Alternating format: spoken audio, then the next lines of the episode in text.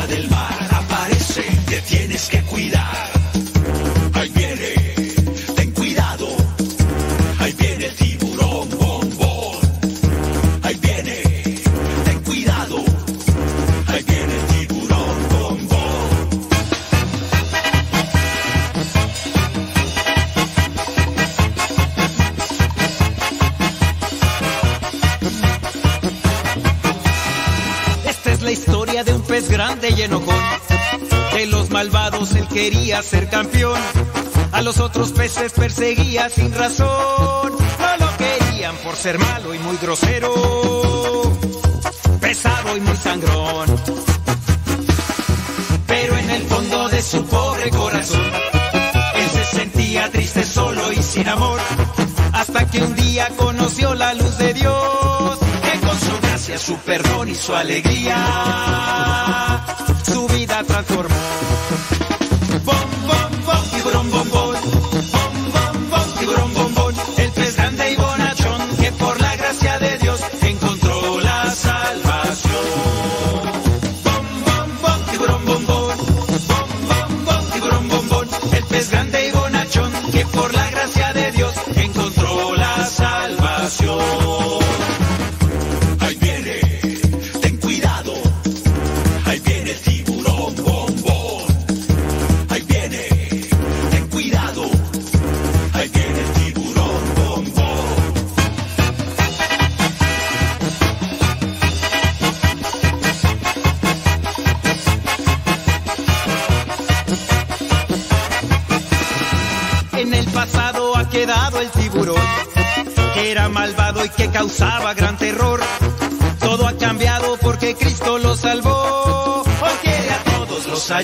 Los protege.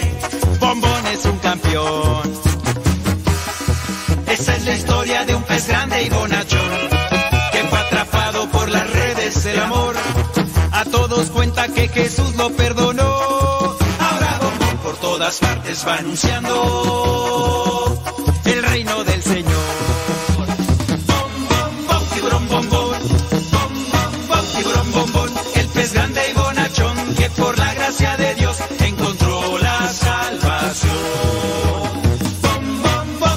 Bombo.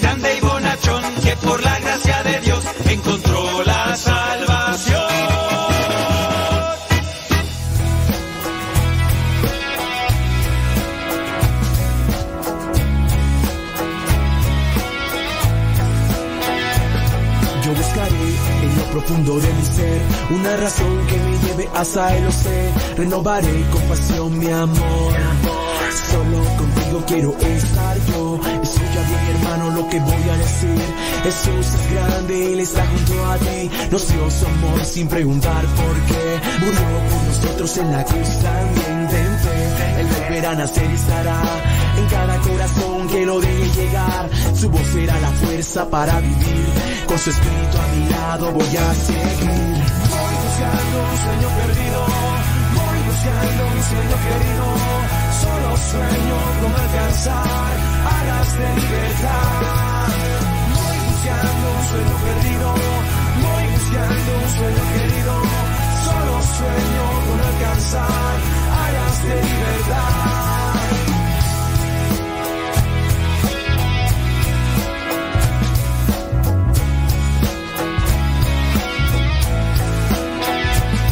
Yo te amaré, no hay nadie que me pueda detener, tú me amarás, en esta vida sin igual, me llenarás con todo tu amor, y verás que no hay nadie que te ame más que yo, serás mi sol, tu luz brillará, por siempre en mi interior me guiarás, día a día eres mi alegría, paso a paso en tu palabra descubro que me amas. Dentro, el volverá a nacer y estará en cada corazón que lo deje llegar, su voz será la fuerza para vivir, con su espíritu a mi lado voy a seguir.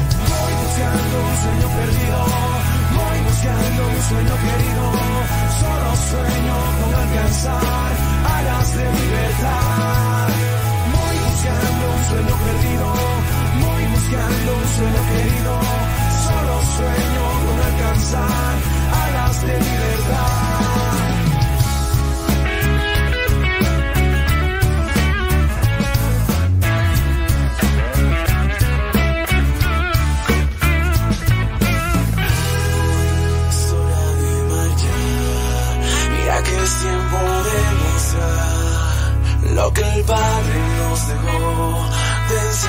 Es hora de continuar por el camino de la verdad y su palabra siempre llevar.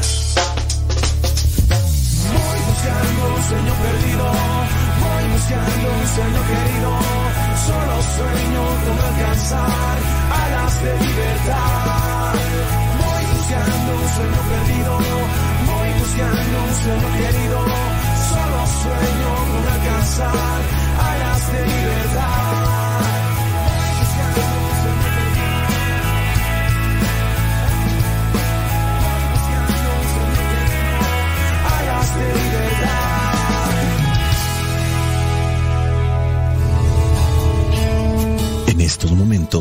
vamos a escuchar la palabra de Dios. Dispón tu corazón para que el mensaje llegue hasta lo más profundo de tu ser.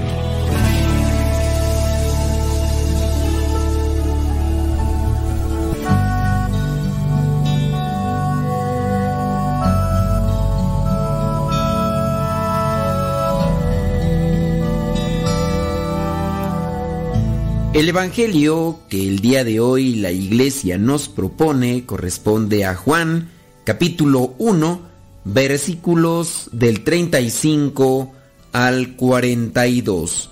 Dice así, al día siguiente Juan estaba allí otra vez con dos de sus seguidores. Cuando vio pasar a Jesús, Juan dijo, miren, ese es el Cordero de Dios.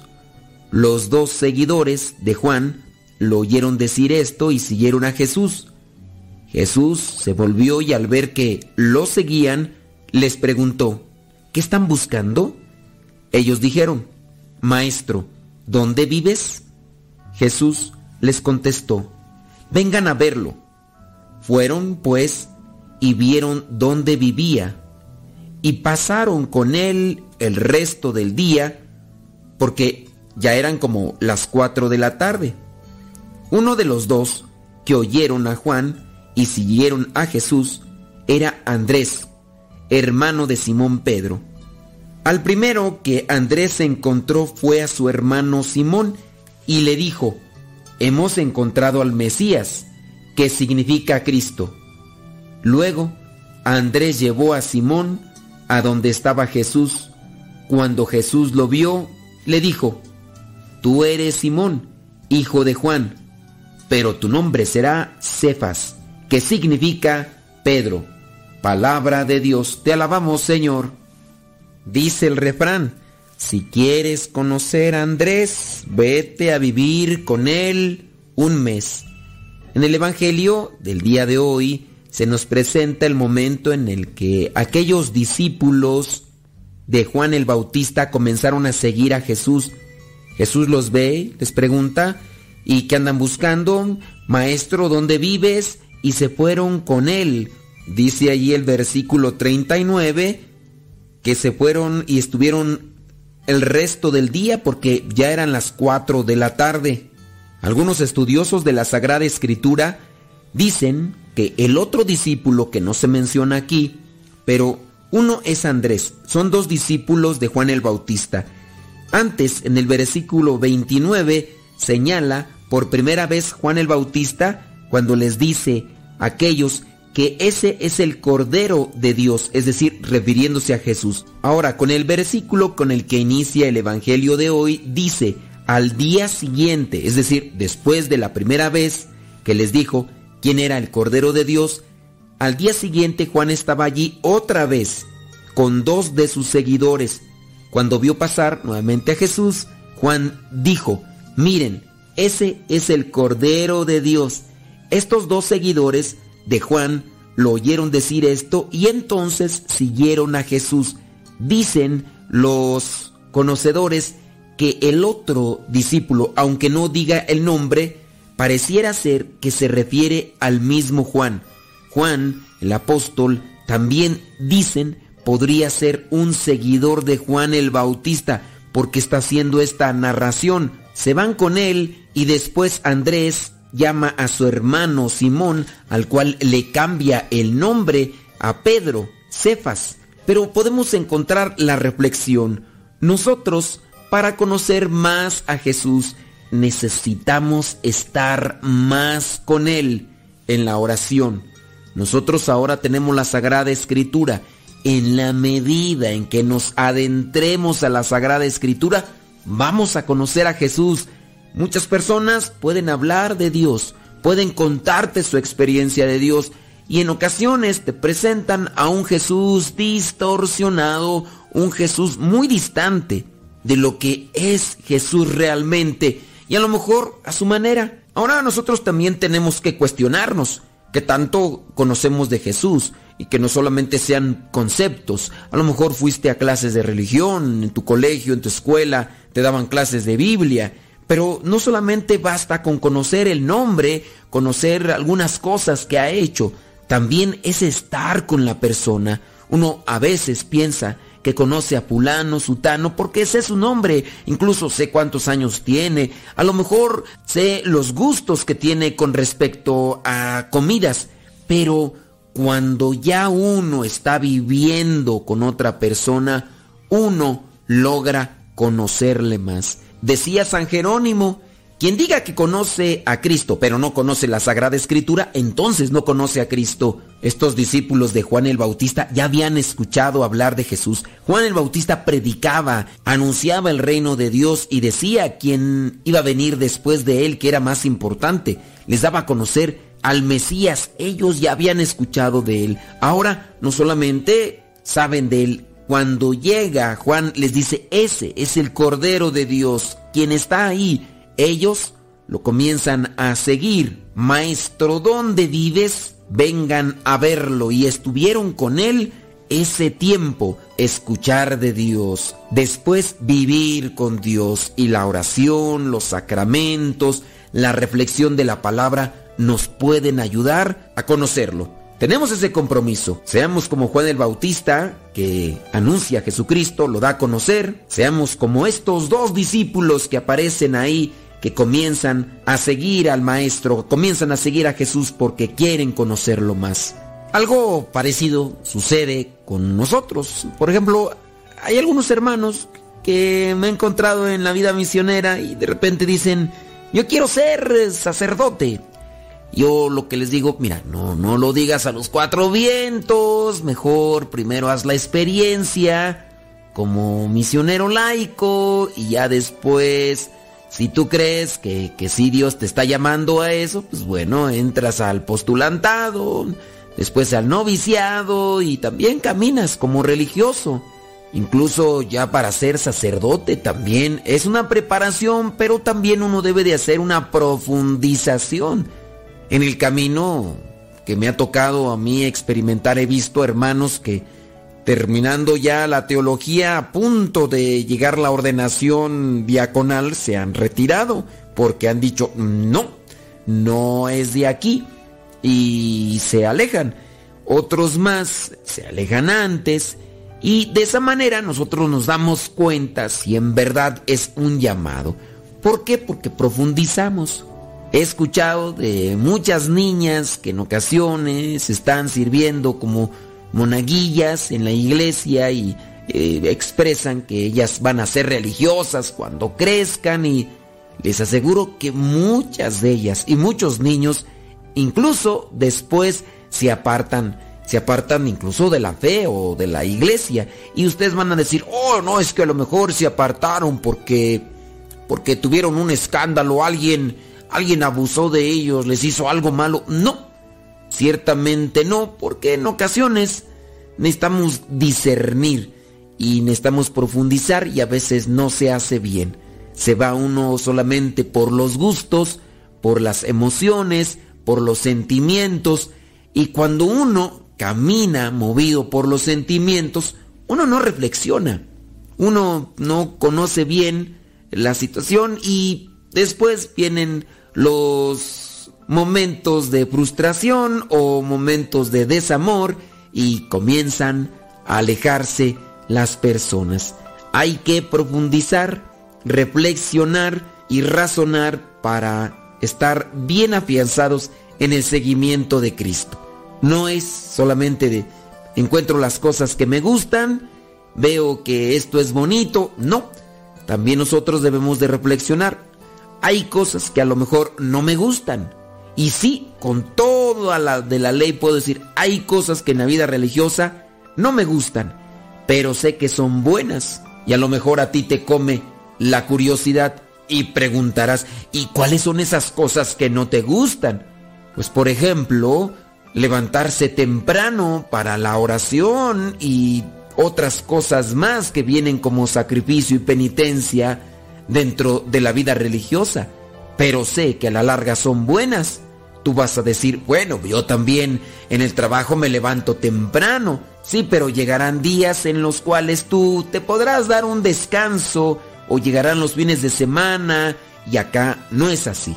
Pero he profundizado y he acompañado a Jesús muy de cerca y por eso acepté la invitación que me hacía.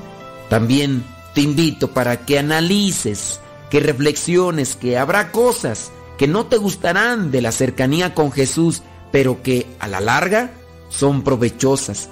Te puedo poner, por ejemplo, aquel señalamiento de Cristo cuando te dice que perdones a tus enemigos y que ores por ellos. Cuando te dice que si alguien te golpea en la mejilla derecha, tienes que presentar la izquierda. Si alguien te pide que cargues un kilómetro con algo, que camines dos y esas cosas muchas veces no nos gustan, pero sabemos que a la larga son provechosas y así otras tantas cosas más.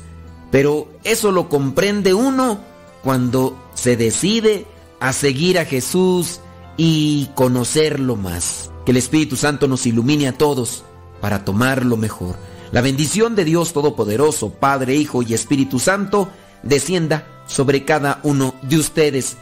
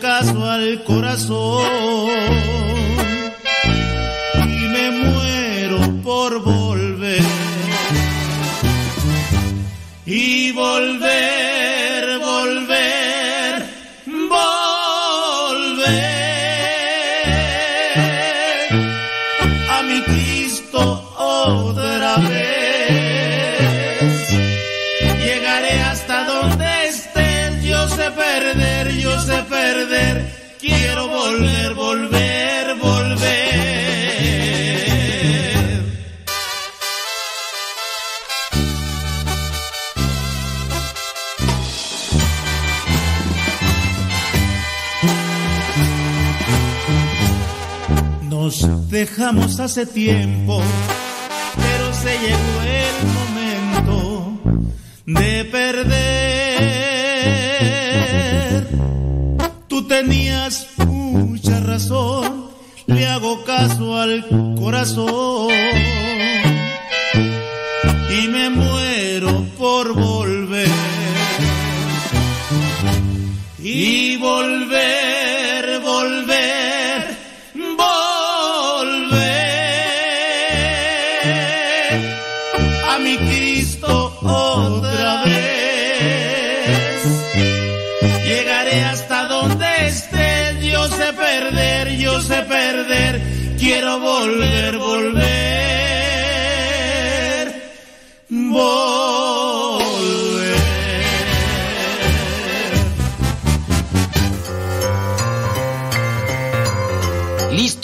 la trivia católica? Pues ahí vamos.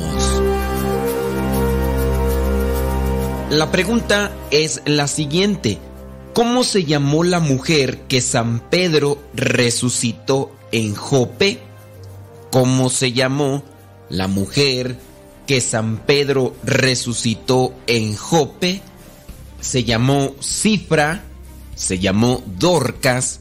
¿O se llamó Lida? ¿Cómo se llamó aquella mujer que San Pedro resucitó en Jope? ¿Se llamó Cifra? ¿Se llamó Dorcas? ¿O se llamó Lida?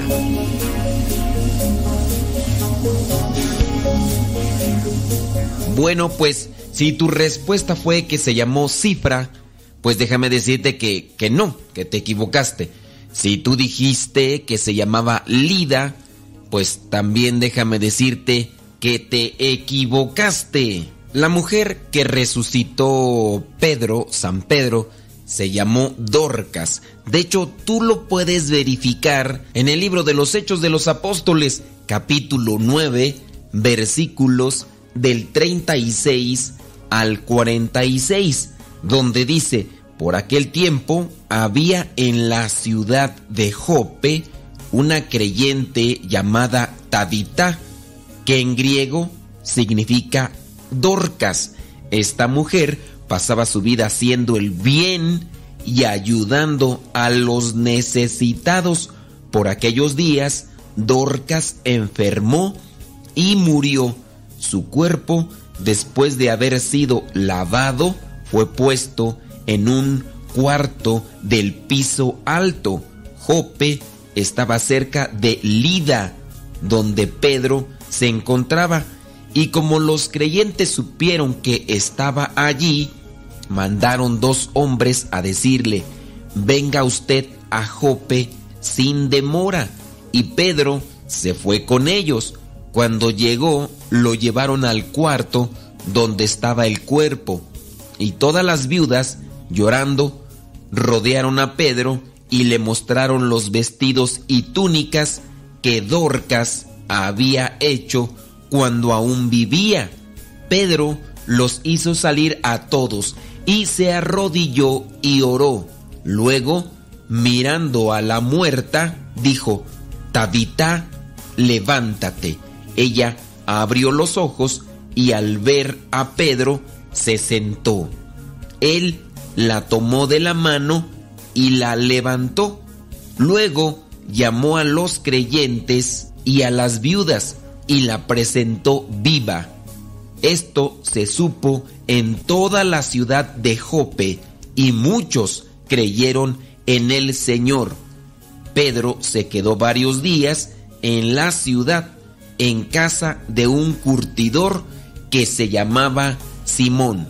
Entonces el nombre de la mujer era Tabitá, que en griego significa Dorcas. A lo mejor para algunos puede resultar confuso, porque se dice en la misma palabra que Pedro resucita a Dorcas y algunos dirán, pero que no se supone que el único que resucitó fue Cristo. Si nos vamos a la etimología de la palabra, sabemos que la palabra resurrección viene de resurrexus y esta palabra viene del participio resurgere que significa volver a levantarse. Muy cierto es que ya en el siglo III la palabra resurrección se usó ampliamente para referirse a la resurrección al final de los tiempos. San Ambrosio de Milán y todos los padres de la iglesia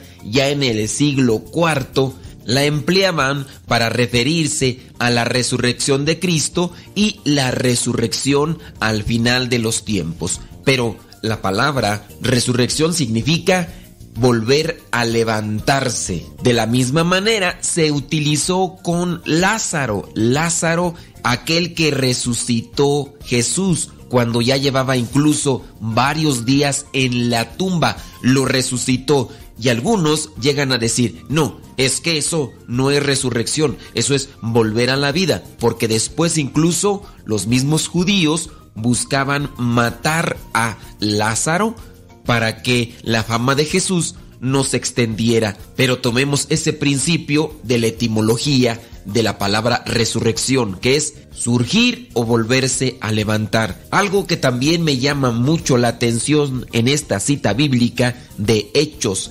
capítulo 9 versículos del 36 al 43 es que esta mujer, Tabita o también llamada Dorcas, dice que era una mujer que ayudaba a los demás, a los necesitados, y se la pasaba haciendo el bien. Que nosotros todos los días tengamos esa intención, pasar haciendo el bien en este mundo y ayudar a los necesitados.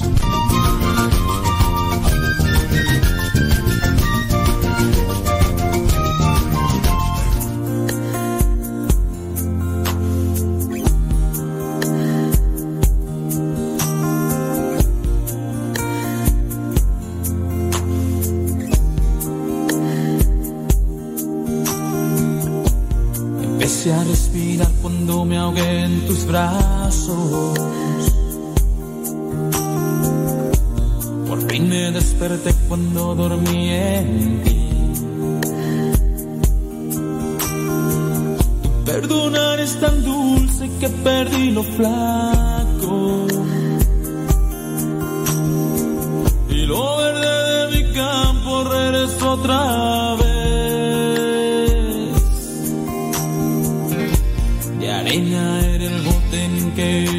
De espuma era el suelo en que pisé. Y a pesar que entre ríos me encontraba, vivía siempre muriendo de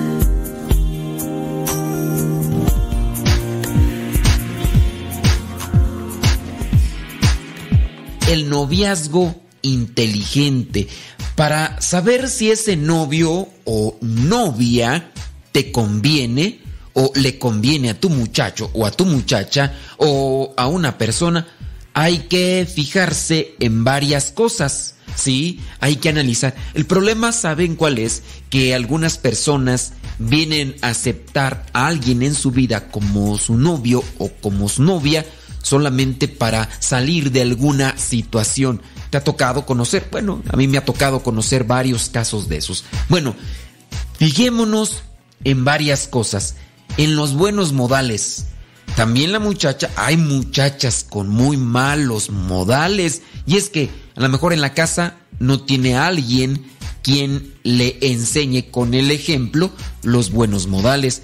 Quizá a lo mejor son los varones los que podemos ser catalogados con menos eh, buenos modales, porque somos más bruscos, más toscos, pareciera ser que la cultura o la forma de vida a veces nos lleva a tener ese tipo de comportamiento. Mira si aquella persona tiene buenos modales, ya que de ahí se deducen otras actitudes importantes en la vida íntima de la persona. Y no creas que por decir vida íntima me estoy refiriendo solamente a lo que sería ese momento íntimo que deberías de tener hasta la luna de miel. Pero de eso hablaríamos en otro momento. A ver, la responsabilidad en el estudio, en el trabajo, en las labores de familia, eh, eso tienes que poner mucha atención. Si tú, muchachita, andas con un muchacho que no es responsable en el estudio, ten presente que no va a ser responsable en otras áreas. Si trabaja y no es responsable en el trabajo, le importa más divertirse que aquí no vamos a pensar que el divertirse es satánico. No, no vayas hasta esos extremos. Solamente checa si es responsable. También si la muchacha es responsable en sus estudios o en su trabajo o en las cuestiones del hogar. También mira el carácter. ¿Qué tipo de carácter tiene? A lo mejor es un tipo voluble, contigo en algunos momentos está bien, pero de repente ya se torna y se vuelve enojón o enojona. Chécate estas cosas entonces. Los buenos modales, lo que sería la responsabilidad o las responsabilidades y también que tenga buen carácter. El mayor error de muchos adolescentes en el noviazgo es centrar su vida en él o en ella y solamente por su físico o por lo que se dice de esa persona. Ten mucho cuidado. Eso provoca muchos fracasos y dolores de cabeza y situaciones de tristeza y angustia y desesperación para muchos cuando no ponen atención. Quizá algunas personas se han dado cuenta ya muy tarde porque se dejaron llevar más por la hormona que por la neurona. Y en algunos casos, cuando las personas ya se sienten al tope, ya se sienten prácticamente fastidiadas, en ocasiones no pueden salir porque hay un cierto tipo de dependencia hacia esa persona que te maltrata, que te ofende, que te humilla, que te hace ver la vida de manera difícil y complicada. La joven o el joven se puede sentir acosado o acosada, se puede sentir perseguido o perseguida, se puede sentir ahogado o ahogada, sin libertad, o en el caso del joven, siente que ella no tiene más miras que él y eso pues lo ahuyenta, le aburre, percibe pocos valores en ella, lo que empezó como una relación de amistad se convierte en una posesión. Sí, ya es más bien un objeto y en ocasiones a veces hay una obstinación solamente por tenerla a un lado sin sentir amor, cariño ni respeto. ¿Cuántos jóvenes tienen ya esa experiencia y algunos han llevado esa experiencia hasta iba a decir el matrimonio, pero muchos ya no se quieren casar y no se quieren casar porque tienen sus dudas, ya mirando cómo está el terreno en el momento presente, pues no se quieren arriesgar a comprometerse para toda la vida. Mira, ahí te van tres señales de que has centrado tu vida en una persona. Primero, tu estado de ánimo depende de cómo te trate. Si tu obsesión por esa persona está solamente por la persona, dices, yo me siento bien solamente cuando estoy a su lado. Entonces, tu estado de ánimo depende de la otra persona. Número dos, te vuelves posesivo, celoso, exclusivista, o en su caso, posesiva, celosa, exclusivista.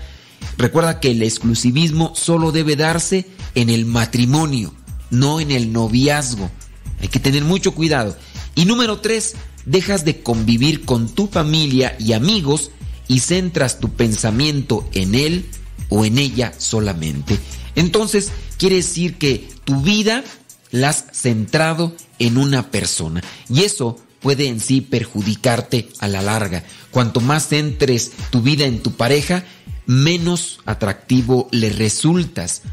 A las personas nos gusta que los demás tengan otros intereses, por ejemplo, hablando de la cultura, el deporte, la familia, eh, algunas cosas que pudieras realizar, pero hay personas que se obsesionan con la persona que tienen a su lado y pudiera ser solamente una salida, una salida de su realidad, porque quizá a lo mejor están ya cansados o fastidiados de cierta situación. Ten presente que mientras más entres tu vida en aquella persona, menos podrás encontrar una realización como tal. Ten presente que la relación ha de ser buena para ambos. Si no, eso no va a funcionar. A lo mejor tú te sientes bien, más bien que en otra circunstancia o en otro ambiente de tu vida. Pero no quiere decir que eso va a ser mejor que tu presente. Tiene que estar dándose esta relación estable y buena para ambos lados. Si alguien te miente, tu relación se basa en palabras y con el tiempo vas a sufrir. No vale la pena seguir con una persona que ha mentido varias veces. que también te violenta, te agrede físicamente. No vale la pena seguir con una persona que te está siendo infiel en muchos aspectos de la vida y no busques a una persona que solamente busca tu cuerpo. Ten mucho cuidado. Algunas mujeres se niegan a dejar al novio inconveniente porque piensan que no van a conseguir otro, que se van a quedar así como quizá alguna persona que ellas conocen. Y no es así. Dice por ahí un refrán, boda y mortaja del cielo baja. No dejes que te rompan el corazón una y otra vez y no por sentirte ya totalmente fracturada en la cuestión sentimental vayas a dejar que otra persona te pisotee. Si tu novio te maltrata, aunque sea un poco, apenas estás viendo lo que sería aquella punta del iceberg. Es decir, apenas es una muestra de lo que viene detrás. Sí, lo que viene detrás son insultos, bofetadas, abuso emocional y también pudiera ser abuso físico. Ahí te va lo que son las claves para un noviazgo inteligente. No tengas novio demasiado pronto. No, no te apresures, no salgas con cualquiera. Conoce a la gente antes de ponerte a su alcance. Sal con gente de tu edad y sal en grupo. También escucha a tus papás. Número dos, conoce a muchas personas. Nunca salgas con la misma persona muchas veces seguida. Eh, no te comprometas fácilmente. Número tres, fija tus propios límites. Por eso escucha muy bien a tus papás. Si una persona tiene mala reputación y ya te han dicho, no te creas la que puedes o el que puedes mucho, sé inteligente. Evita situaciones comprometedoras como son quedarse solos en un lugar donde no hay, eh, evita beber eh, bebida embriagantes o usar drogas o en este caso no aceptes cosas que hayas visto que no prepararon en tu presencia o que a lo mejor pudiera ser que hayan colocado algo negativo. Sé inteligente, escucha a los grandes, pídele al Espíritu Santo sabiduría y toma las decisiones más adecuadas.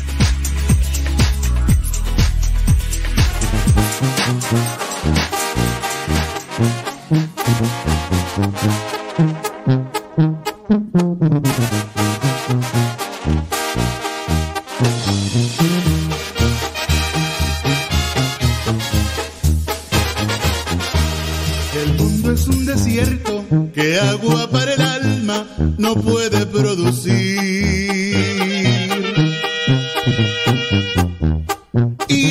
Desierto mi alma transitaba muriéndose de sed.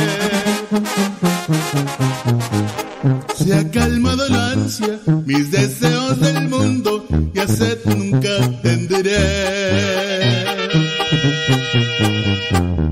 Mi alma está bebiendo del agua de la vida, el agua es mi Jesús.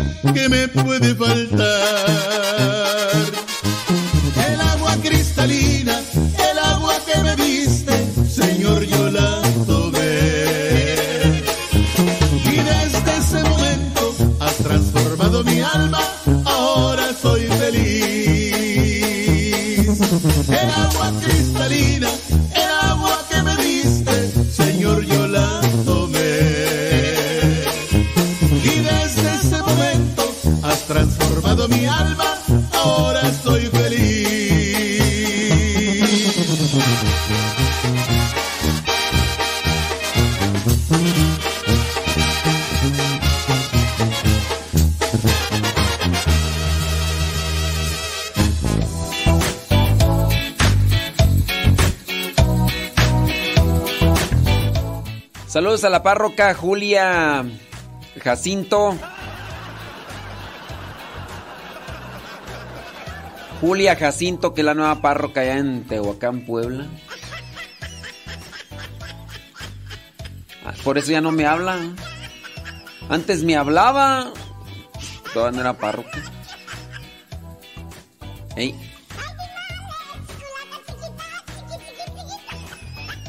No, no, no. Yo, yo decía, algo pasó, se ganó la lotería. Ah, no, pues ya me dijeron que es párroca. Ya, hay niveles. Hay niveles. Mm, mm. Sí, ahorita vamos a responder aquí unas preguntas que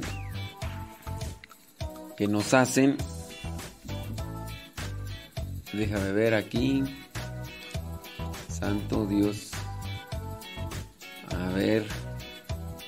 A ver qué dice aquí esto tú. Ahorita vamos a responder aquí a las preguntas. ¿Cómo no? ¿Cómo no? Háganosla llegar. Ya saben, las vías de comunicación. Ahí en el Telegram.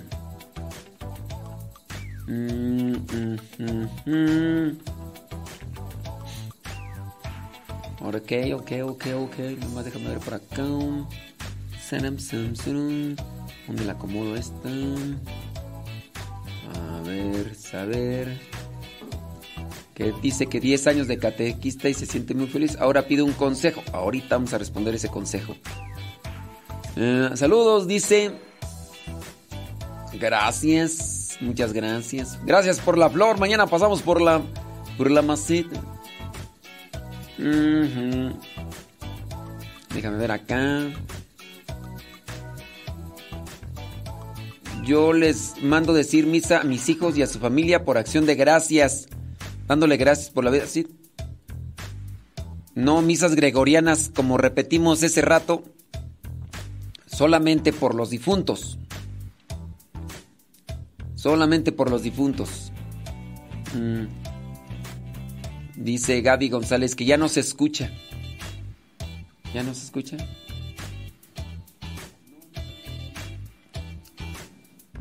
Dice, dice Gaby González que ya no se escucha. Bueno, ni modo. Ni modo, ¿verdad? Ya, ¿qué le vamos a hacer? Mm, déjame ver por acá más. Saludos, prima Goya. Prima, prima. Ahora andan en Facebook, mi prima. Ujú.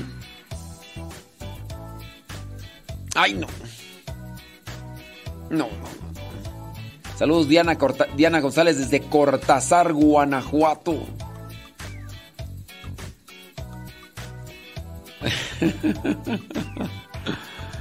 Ay, Alfredo, Alfredo, Alfredo. Que le encantó esa del agua cristalina. ¡Os! Es más, subió al quinto cielo, dice. Dicen que piden oración por Steve. Que tiene que tu asma y alergias. Su nombre es Steve, dice María del, Carmen Ángel. Bueno, pues lo vamos a poner ahí en la oración a Steve.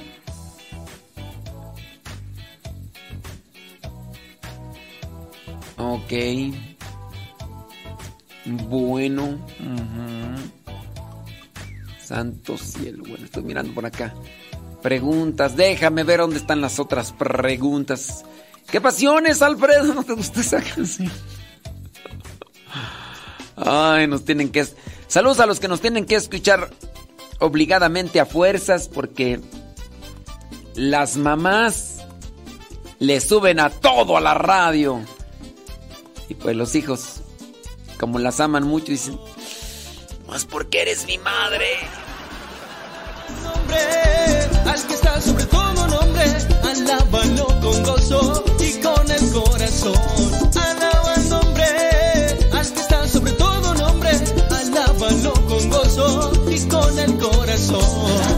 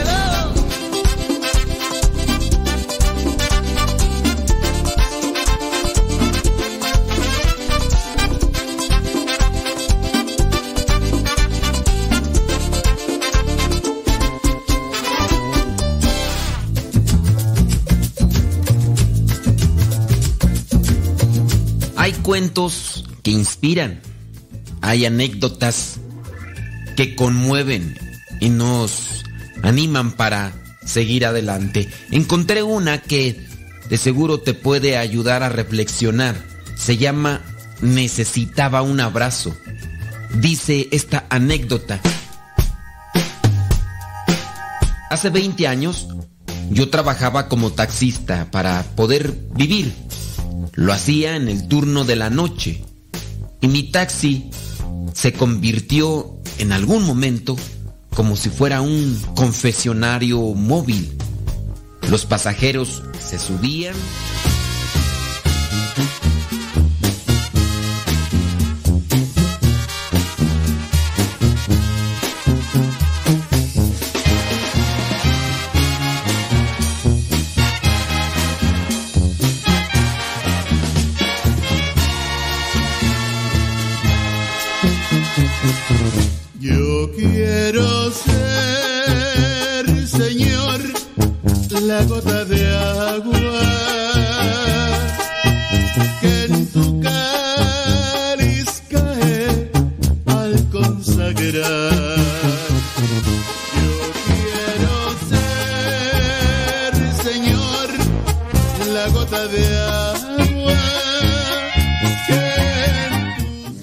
Que nos escuches y como quiera que nos escuches, muchas, pero muchas. Gracias. Gracias a la vida que me ha dado tanto. Medio dos luceros que cuando los abro. Bueno, pues Ahí estamos. Déjame ver. Oye, mm, para comenzar con esta cuestión, hace algún tiempo comenzaban a circular estas noticias de que empezaban a decir que, que algunas cari- caricaturas tenían mensajes satánicos. Tenían mensajes satánicos. Entre esas caricaturas de, de hace mucho tiempo, pues estaban algunas que pasaban en la televisión pública.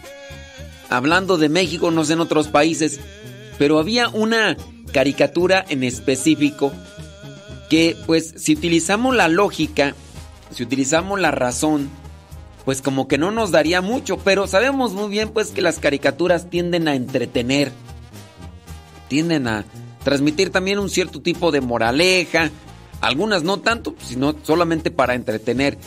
Hablar de las caricaturas de nuestros tiempos, hablar de los ochentas, de los noventas, porque si hablamos ya de caricaturas de la actualidad, pues sabemos que incluso hay, hay caricaturas que ya pues, obviamente tocan este tipo de temas que tienen una tendencia eh, muy hedonista, muy incluso hasta de adicciones y, y de promiscuidad y todo eso.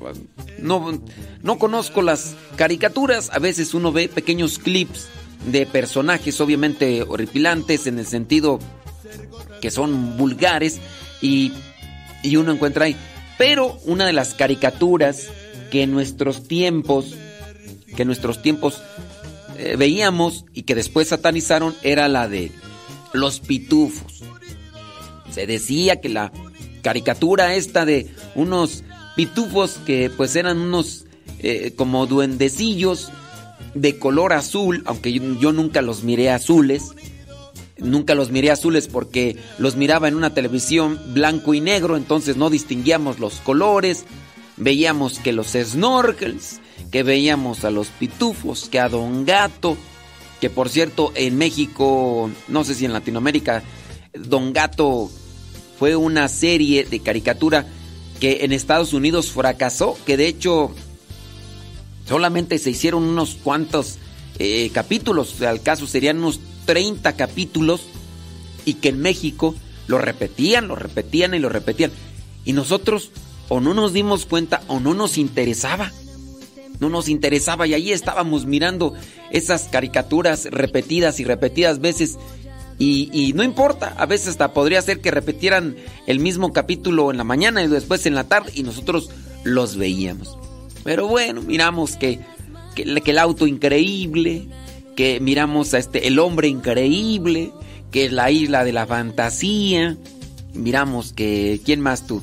Yo fui más de los Thundercats, miré más de los pitufos, los supersónicos, los picapiedra, obviamente, Tom y Jerry y quién más tú, mm, los Caminos, Porky, quién más, ah, Speedy González, este, y esos son los que medio me acuerdo. Bueno, por ahí alguien satanizó a los pitufos diciendo que tenían un mensaje satánico. Yo la verdad no me acuerdo de ese mensaje satánico que decían que incluía esa caricatura. Yo nunca lo vi y creo que todo rayó más en una interpretación que se dio a la caricatura. Podríamos rascarle en este momento en el internet para para encontrar cuál sería ese mensaje supuestamente satánico muy pero muy escondido. En aquellos años 80 y 90, también en el 2000, se hablaba incluso de mensajes subliminales en las canciones. Por ahí se le busca que si le dabas vuelta a un audio, que si le daban vuelta así, o que si caminaba al revés, que decía eh, cosas como por ejemplo insinuación a, fumar marihuana o a incluso hacer otras cosas que no me acuerdo ahorita. Nada más me acuerdo de una canción británica de un señor pues que estaba casado, que después salió que era homosexual, después ya vivía con su pareja y después incluso como era homosexual pues murió de sida, ¿no? Este señor que cantaba una canción que más o menos dice Another one bite to dust. Another one bite to dust. y que poniendo esa parte de la canción al revés se decía que, que, que fumaras marihuana. Cuando la misma canción pues ya Another One Bite to Dust, otra probadita de polvo, que si le dabas vuelta hacia, que si le daban vuelta al revés, que decía que le dieras una probadita a la marihuana. I like to smoke marihuana, algo así decía. Le digo, pues, bueno, son cosas, ¿no? Que se interpretaban. Bueno, entre todo eso, había esto de lo, de lo de los pitufos. Por ahí alguien sacó otra interpretación. Eh, la interpretación dice, mm, dice, ¿dónde está la interpretación tú? Ah, sí, la teoría, la interpretación de un fulano dice que la, sobre los pitufos. En los pitufos, si ustedes se acuerdan, son siete, siete pitufos y una pitufina. No sabemos cómo salieron estas, estos espíritus porque son caricaturas. Bueno, entre los pitufos está el perezoso, la está el, el, goloso, está la gula, está eh, papá pitufo, que vendría a ser el pitufo mago que con sus creaciones este, vino a... Bueno, está ahí. Y según este, dice, papá pitufo vestido de rojos, de rojo porque es Satanás. Muy bien. Están los pitufos que representan los pecados capitales. E incluso está la pitufina que vendría a representar la lujuria. Entonces, los, los siete pecados capitales representados en los pitufos. Después estaría la, ahí también la pitufina, la lujuria. El, el, pitufo, el papá pitufo, como está vestido de rojo, vendría a ser Satanás. Entonces, hay un personaje que viene a representar como un cierto tipo de sacerdote en este, o monje, que en este caso es Gargamel. Y Gargamel intenta en toda la película, así como en toda la película, en todas las caricaturas, intenta atrapar a esos espíritus azules que son los pitufos. Y si los atrapa, los va a meter en una olla y los va a preparar para hacerlos oro, es decir, algo valioso. Y según la interpretación de una persona por ahí que tiende a ser muy seguido en internet, dice que en el, el, Gargamel representaría a la iglesia católica en su intento de tener dominio y control de los pecados capitales los convierte en oro, es decir, los transforma en una virtud. Por eso siempre está queriéndolos controlar, dominar, es decir, que los está queriendo tener en su poder para controlarlos y, hacer de ellos algo valioso. Y digo, hasta en cierto modo, la teoría o la interpretación está, está totalmente distanciada de lo que vendría a ser esto de que tenía un mensaje satánico. Y si vemos una moraleja, pues podríamos decir que nos ayuda más. Cuando nosotros tengamos control de los de los pecados capitales, cuando nosotros tengamos control de los pecados capitales, nosotros vamos a convertir aquello en una virtud y que sería muy bueno para nosotros. Dios con nosotros, quiero cantarte hoy.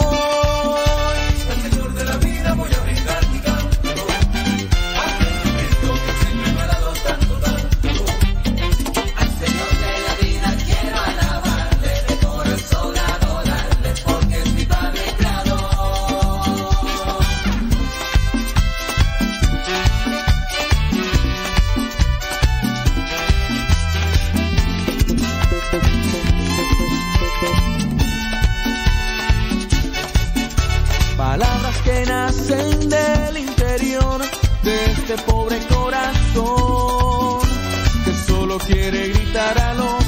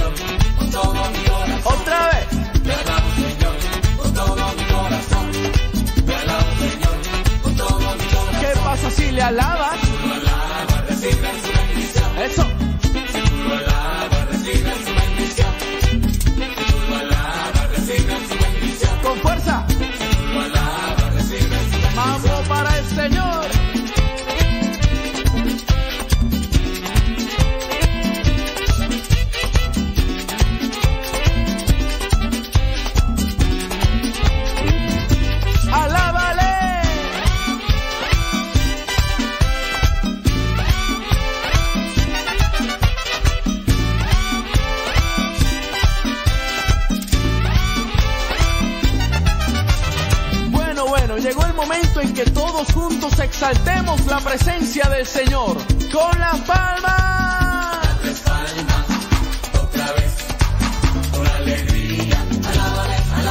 Muy bien, ahora vamos a mover todos nuestro cuerpo en alabanza a nuestro Señor.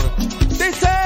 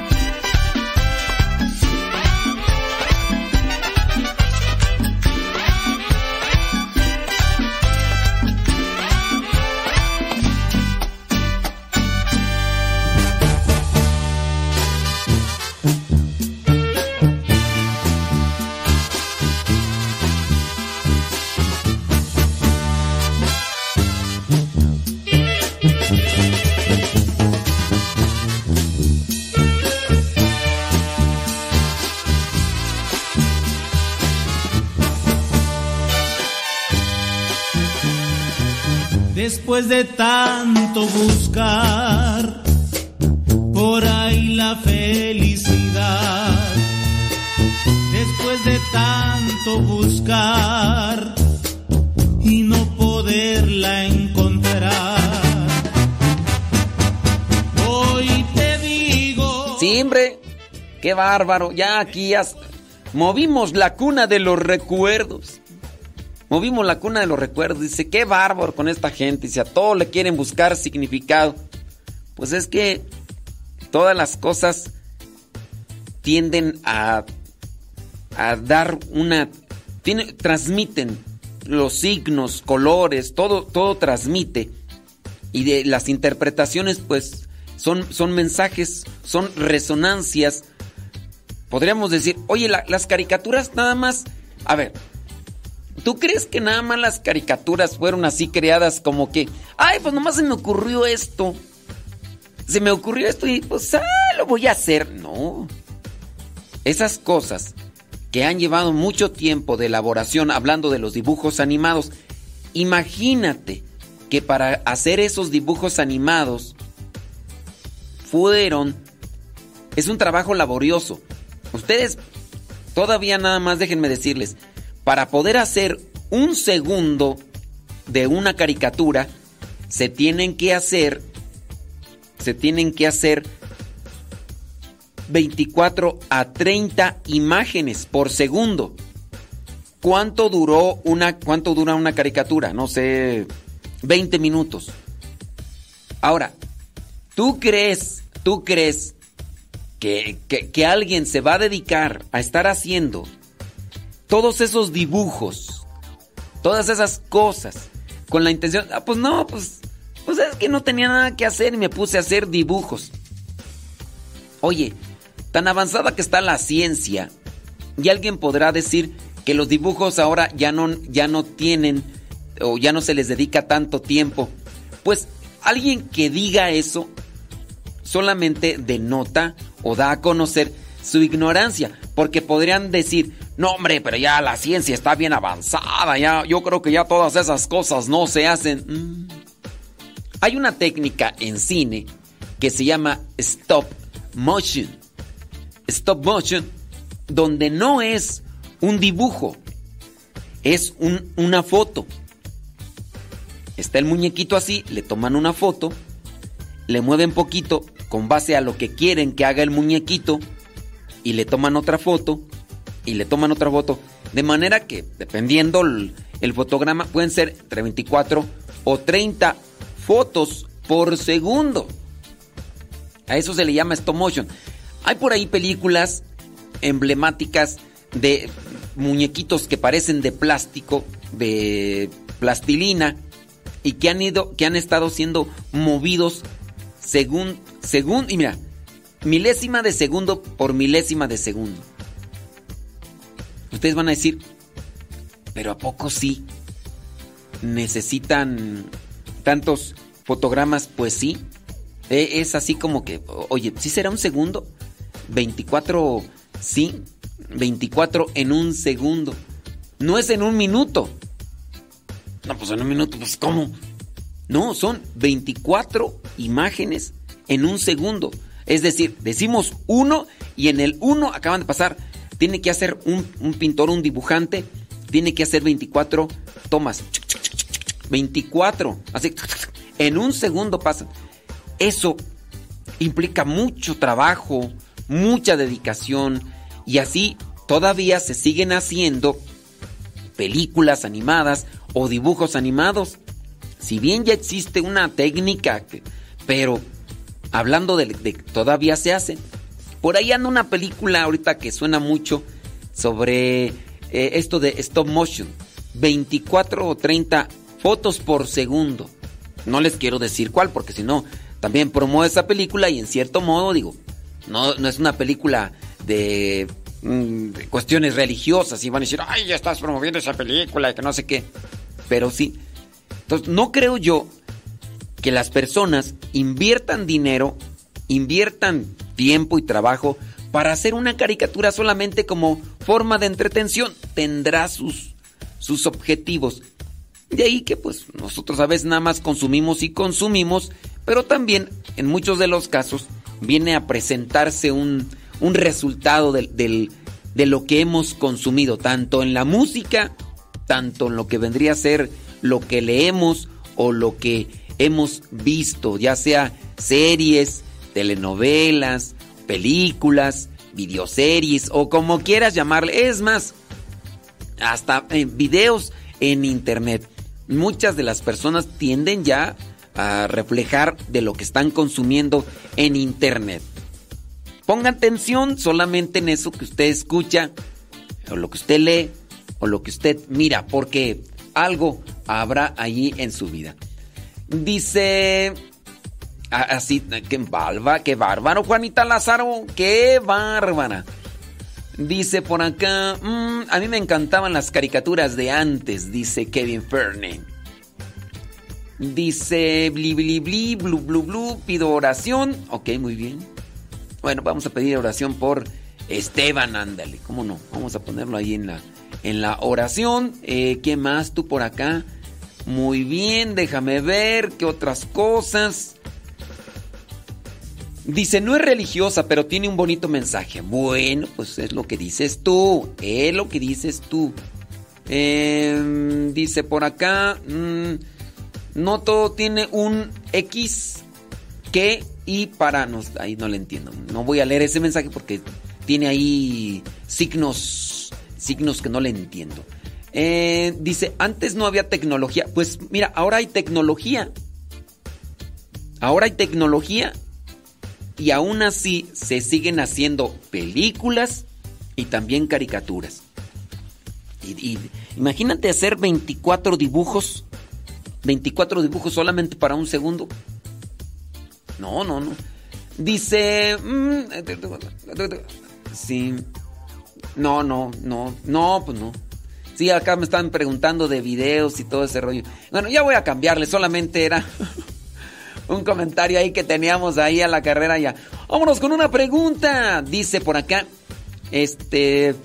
Sí, es que si no nos vamos allá platicando de caricaturas y me empiezan a preguntar ahí de más caricaturas y no, pues no es tanto darle promoción a caricaturas, sino más bien eh, darles esta cuestión de advertencia y de vigilancia hacia lo que ustedes ven, hacia lo que ustedes consumen y también sus hijos, ¿eh? Pónganse ahí muy abusados. Dice, a veces, eh, la verdad a veces me siento mucho mejor fuera de casa. Dice, llevo 10 años de catequista. Me siento muy feliz. Ahora le pido un consejo. ¿Cómo puedo hacer para que este esposo mío me valore?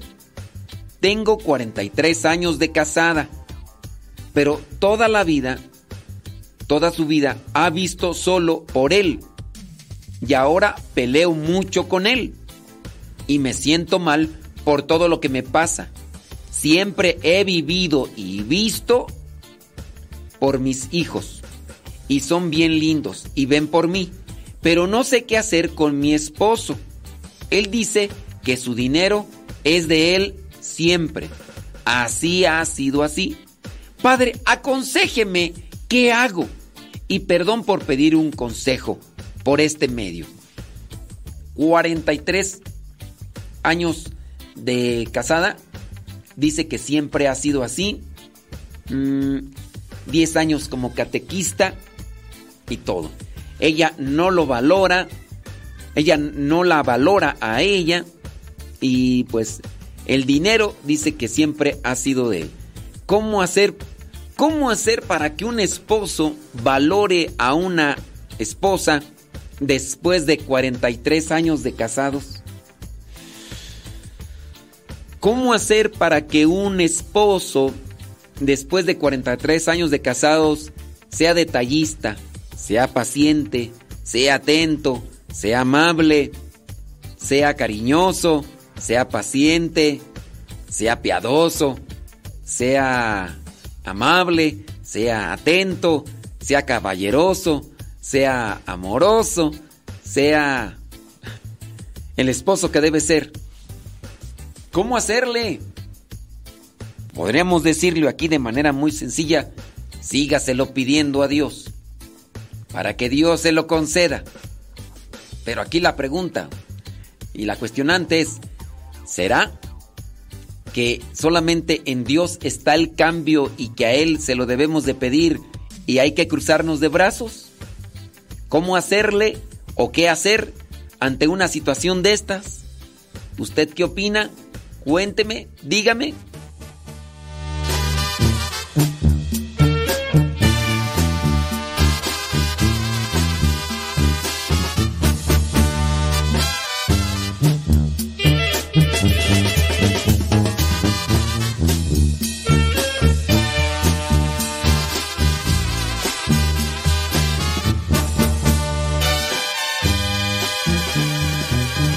Después de tanto buscar por ahí la felicidad.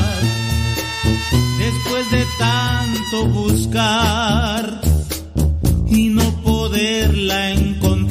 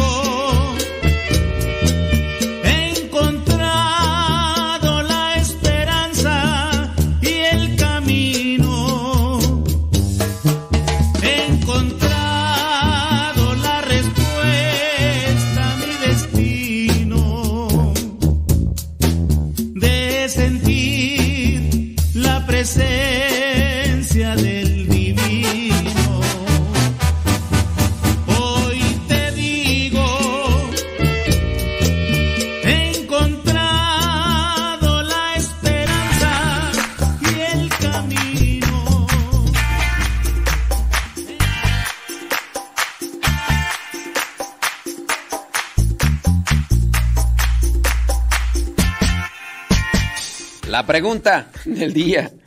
¿Cómo hacer para que después de 43 años un viejo, un esposo, sea más atento, amable, querendón, detallista, generoso, sonriente, divertido, atento?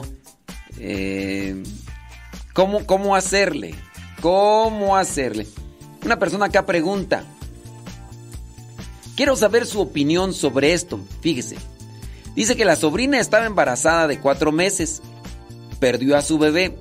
Entonces el sacerdote de su pueblo le dijo que le pusiera nombre al bebé que no llegó a nacer para que pudiera nombrarlo en sus oraciones. ¿Es correcto eso, padre? Tengo esa duda ya que yo perdí dos y no sabía eso de ponerle nombres. No.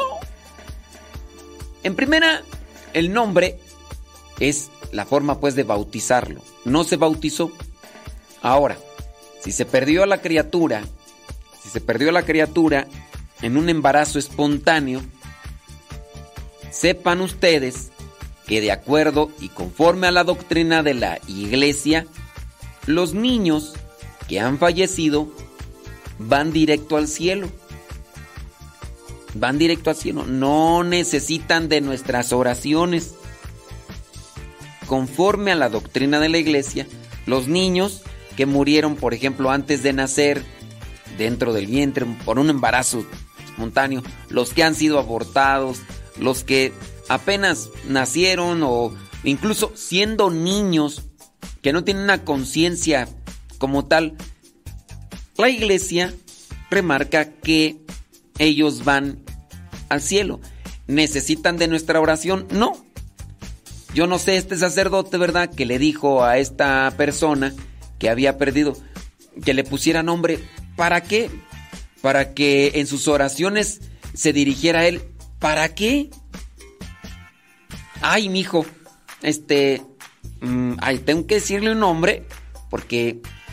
Ahora, imagínate que esta señora que perdió a su bebé dijera: Yo voy a pedirle a mi niño que rece por mí. Ay, pero. O sea, ¿cómo? No. Luego, para que, pues, allá mi niño no se vaya a confundir. Porque, ¿qué tal si yo me pongo a rezar y allá en el cielo van a decir: Allá hay una señora que está rezando, pero pues no sabemos a quién se dirige. Y, ah, no, ah, ya, ya empezó a decir el nombre. Sí, y- sí, Priscilo. La señora está ¿Hay alguien que se llame Priscilo aquí en el cielo? ¿Hay alguien que se llame Priscilo? Ujú. Ah, allá es el niño. Niño, acá está tu mamá. Dice que pidas, que, que pidas por ella. ¿Sí? Ah, entonces, ahora sí dice que. Listo, ya está. Uf, de lo que nos libramos, ¿eh? De lo que nos libramos, porque si, si no, si, si, si la señora no hubiera dicho que era para Priscilo, que está allá en la esquina, pues ¿quién iba a rezar por ella? No, o sea, qué bueno, señora, eh, qué bueno. Óigame, óigame, no, o sea, no es eso. Lo- los nombres no son, los nombres que se nos ponen no son para que se nos identifique en el cielo y si es que se nos, si es que llegamos allá, ¿verdad? No es que, no. Obviamente no. Eh, y más teniendo en cuenta que si fueron un, un niño este, que murió así de esas maneras, eh, aborto espontáneo aborto provocado o porque murió poquito tiempo después de que nació, no es... Bueno, hablando de los que murieron en el vientre, no necesitan un bautismo, no necesitan por qué, incluso de, lo que es el pecado original, si ellos murieron sin bautismo, ellos no... Antes se decía del... Del limbo. Se decía antes, pero eso era antes. No sé si escuchó esta persona que me mandó esa pregunta de lo de sus. eh, su qué? Sobre su sobrina que estaba embarazada. No sé, ahí sí. Si me escuchó y es la respuesta, bueno, pues ya me manda ahí. Dice. Escuché una predicadora católica que dice que para consagrarse al Sagrado Corazón de Jesús, uno debe asistir a una misa especial que tiene que presidir un obispo. Eh, que es necesario ir a esa misa para consagrarse, que si no la consagración no vale. Aquí me pregunta, ¿eso es verdad? A ver, es una consagración a una devoción. O sea, que esa devoción está por encima incluso de un sacramento. No. Miren, hay formas en las que uno puede ser puede hacer la consagración al Sagrado Corazón. Se presentan algunas directivas. Dentro de ellas sí, hacerlo en una misa. Hacerlo eh, con una oración especial, sí. Lo mismo que vendría a ser la, la consagración al Sagrado Corazón de Jesús. Lo mismo podría ser también bendecir un escapulario, que te lo bendiga el sacerdote, que te haga una oración y que el mismo sacerdote te lo imponga. Son devociones que ayudan en la fe. Pero quererlas presentar por encima de los sacramentos, oye, o sea que eh, la consagración al Sagrado Corazón de Jesús estaría por encima de los sacramentos, así como lo presenta esta predicadora católica. No sé quién sea, pero yo sí creo que ahí en eso está equivocada, sea quien sea. No podría estar eh, fuera, no podría estar por encima de los sacramentos esta devoción hablando de que se necesita y que tienes como una obligación que participar de una misa con un obispo. Oye, pues si, si a veces está difícil participar en la misa con un sacerdote, ahora sí participar en un obispo. Yo en mi, situación y en mi condición a veces no tengo ni la oportunidad, pocas son las veces en las que participo de misa con un obispo. Ahora tú, te, que, que, si quieren hacer esa consagración tienen que a fuerzas buscar. Está medio difícil, ¿verdad? Pero no sé, eh, no sé quién sea esa predicadora. Dice por acá. Ah, tenemos la pregunta, ¿cómo hacer para que dentro de un matrimonio de cuarenta y tantos años de casado, el esposo respete, quiera, ame, ayude, sea atento, sea amable con su esposa. Dice por acá, pues cuesta mucho, mucho. Mi esposo es como los limones del taquero, seco, seco, seco. Y eso que tienen poco tiempo de casado. Aquí la pregunta es, ¿o se hizo seco o así ya era? ¿Cómo era el esposo? ¿Era seco o lo hiciste seco? Porque todo puede pasar, ¿eh? Todo puede pasar. O, o, o, por qué? Mira, si tú dices se hizo seco, ok. ¿Y por qué te esperaste a que se secara? ¿Por qué te esperaste a que se secara? ¿Por qué no pusiste más atención y hiciste algo? Dice, pero también la plática entre pareja le dije que como me hacía sentir que fuera tan poco cariñoso. Dice, ha cambiado mucho, dice, después de que comienza a ir al grupo de matrimonios. No, no ha ayudado mucho. A ser, nos ha ayudado mucho, ¿verdad? Más que, yo creo como está dormida, todavía no se despierta acá quien está escribiendo, ¿verdad? Sí. Dice que él era seco y no lo sequé. Bueno, entonces, si él era seco, no te tendrías que quejar. Así lo conociste. Así lo conociste y así. Así que ayúdalo. Sé más paciente. Sé más comprensiva. Porque si en su familia son así, pues él va a ser así. Oye, de- hablando, ese rato hablaban de caricaturas. Está esa caricatura, ¿no? Que, ¿Cómo se llama esa caricatura? Que refleja algo muy bonito de pareja. De, de un matrimonio que incluso no sé, ella creo que es toda una chispa y él así, seco.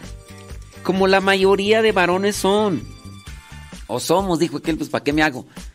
La digamos que una mayoría de hombres, por nuestra personalidad, nuestra psicología y nuestra forma de ver el mundo, así somos. Que hagamos un esfuerzo por ser un poquito más alegres, es otra cosa. Pero podríamos decir que así la mayoría de hombres somos. Si usted dice, no, mi viejo no, pues hay una excepción pequeña, pero a lo mejor no es, pero se esfuerza. Sé paciente, ayúdalo, no lo presiones y, y poco a poco.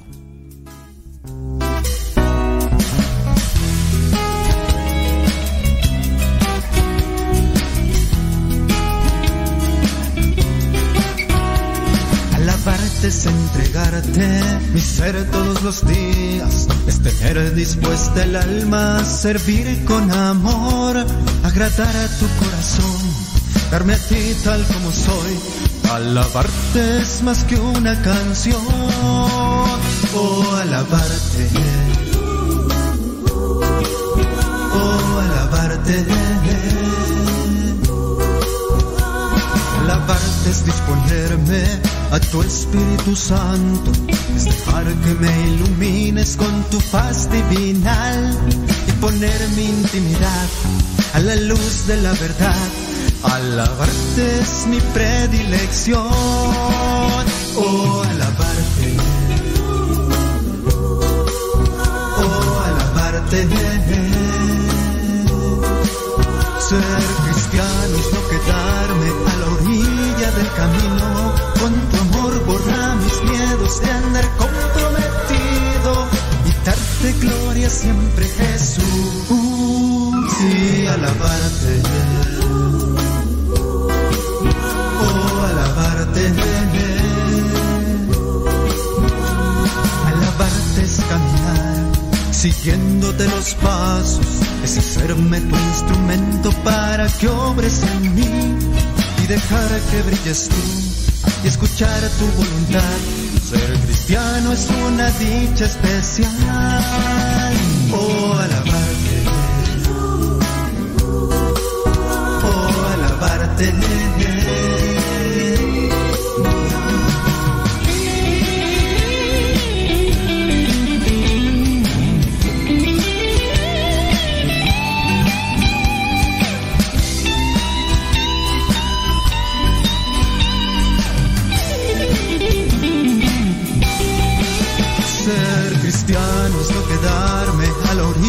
Del camino. Con tu amor borrar mis miedos de andar comprometido y darte gloria siempre Jesús y alabarte. Oh, alabarte.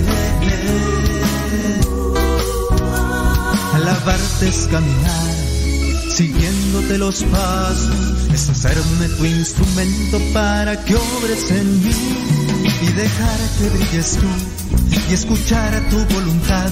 Ser cristiano es una dicha especial. Oh, alabarte. Oh, alabarte. Mm, alabarte. Mm, alabarte.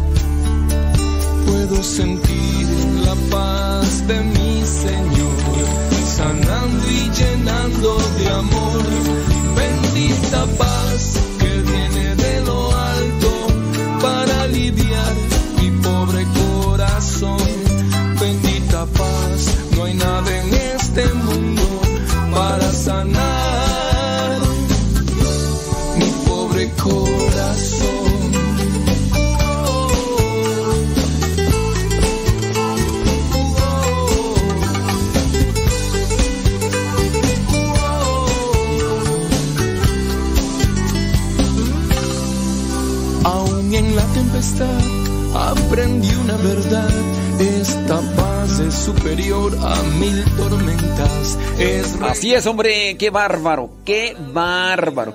Bueno, le mandamos un saludo allá a cada uno de ustedes, los que ya están ahí escuchando. Déjame ver por acá, por ya hay comentarios de esto y del otro con relación a qué hacer con aquel esposo. Saludos a Juan de Dios y a José María, que están todavía enroscados en las cobijas. ¡Ah! ¿Cómo es eso, muchachos? Saludos a los gatos. Ándele pues. Bueno, pues acá ya las expertas están dando... están es- dando consejos. Están dando consejos las expertas. ¿Cómo hacer? ¿Cómo hacer para que el esposo, después de 43 años, cambie y sea más cariñoso, atento, querendón, de todo? ¿Cómo hacerle? Bueno, ya las expertas por acá ahorita nos están dando sus consejos y demás. Yo, yo podría concluir con esto, miren. Son 43 años que en alguna forma usted ha surfeado, ha esquivado, ha manobreado, manubreado la situación. En este tiempo a lo mejor usted no se ha aplicado para tratar de moldear algunas cosas. No todo depende de usted, obviamente, depende del esposo.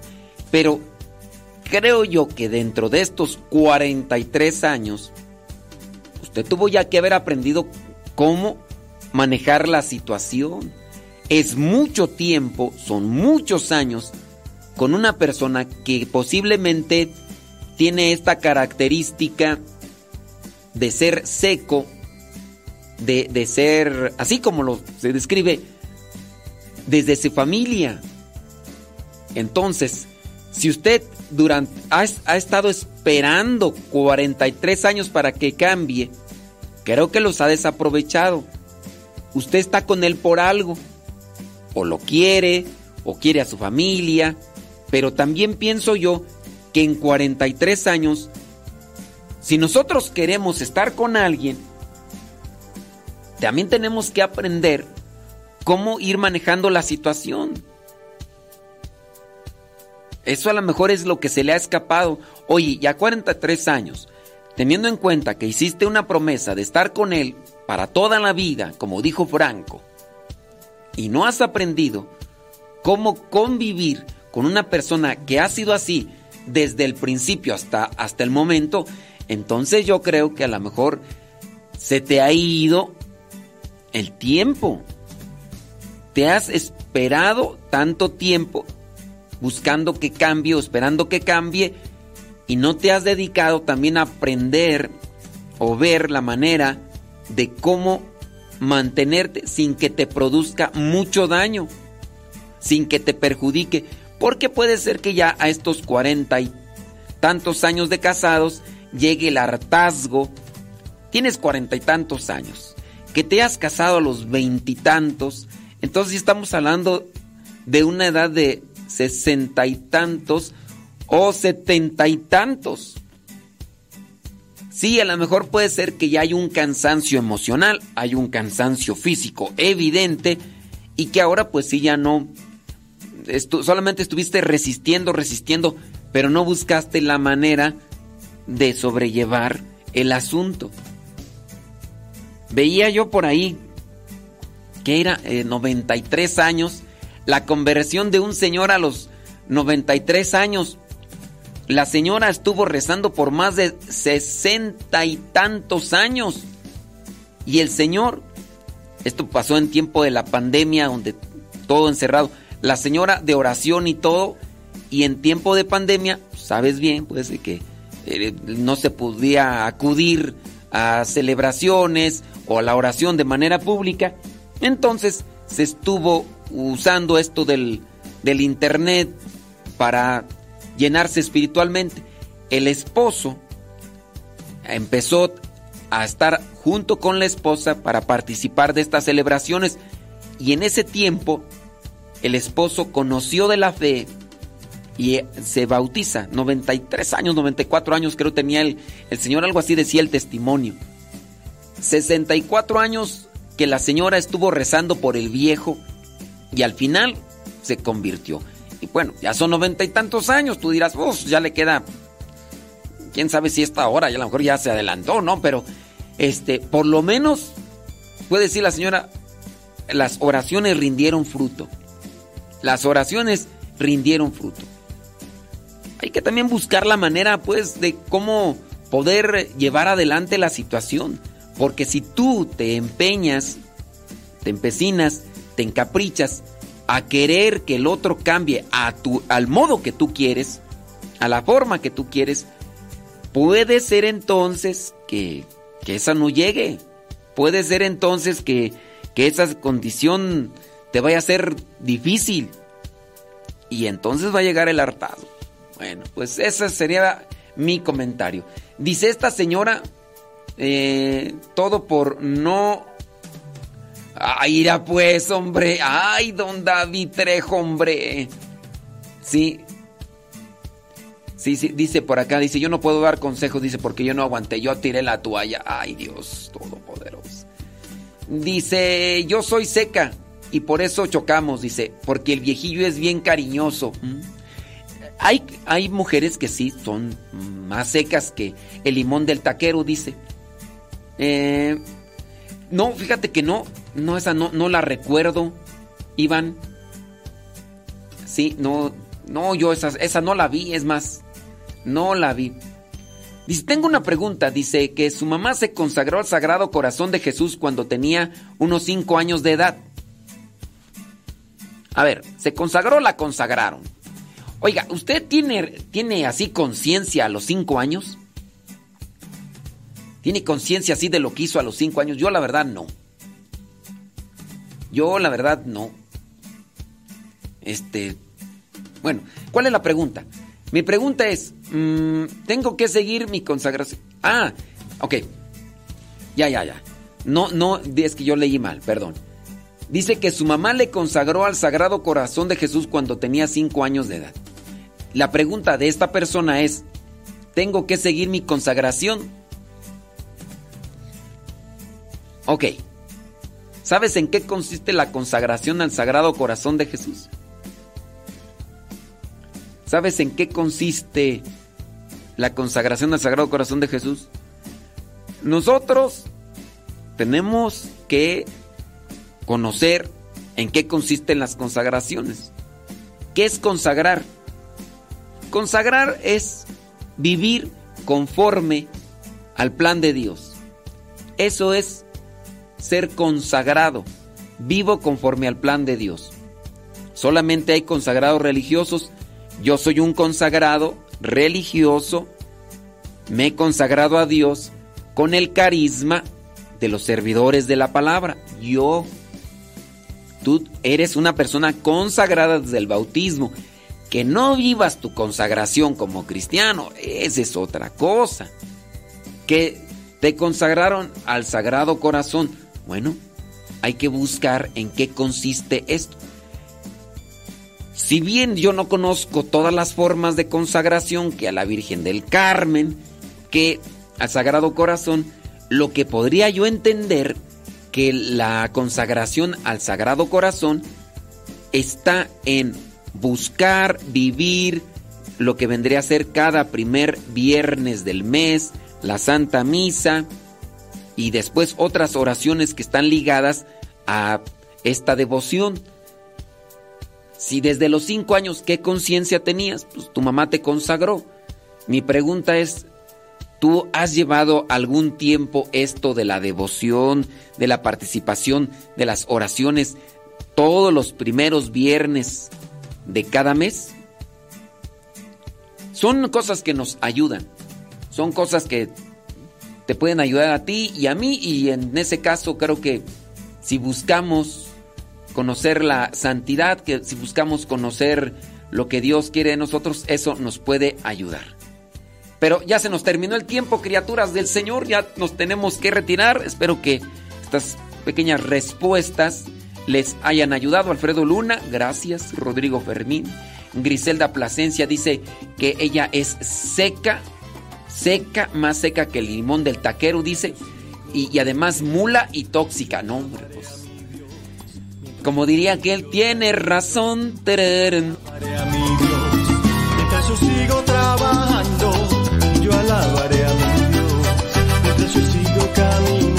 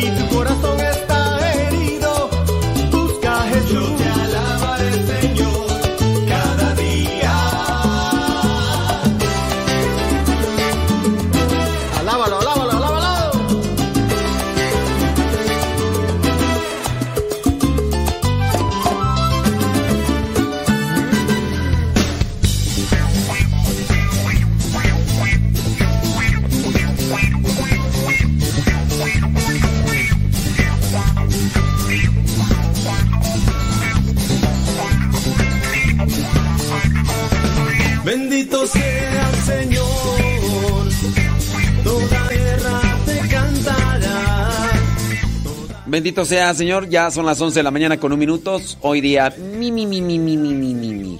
Miércoles 4 de, de enero.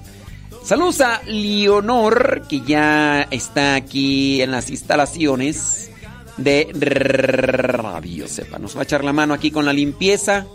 Marta Juan Torres, pues, creo que por ahí viene en camino. La señora Lourdes no nos escucha, ¿verdad? Pero Esperando también que nos puedan apoyar aquí con la limpieza. Hoy día, mi, mi, mi, mi, mi, mi, mi, miércoles. Recuerden que el programa se queda grabado allí en Modesto Radio en YouTube. Modesto Radio en YouTube y también en Facebook.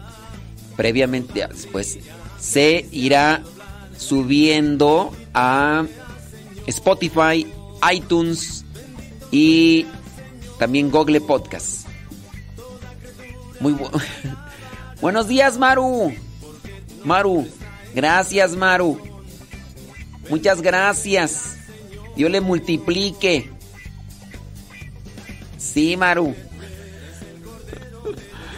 Gracias. Dios le bendiga y le multiplique.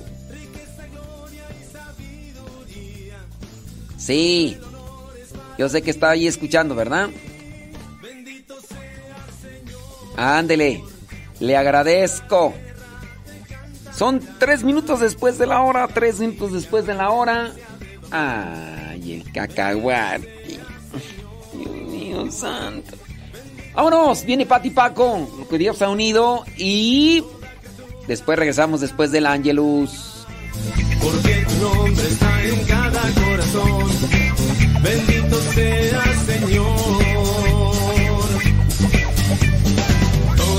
Criaturas del cielo y de la tierra, del mar y del espacio, por siempre aclamarán.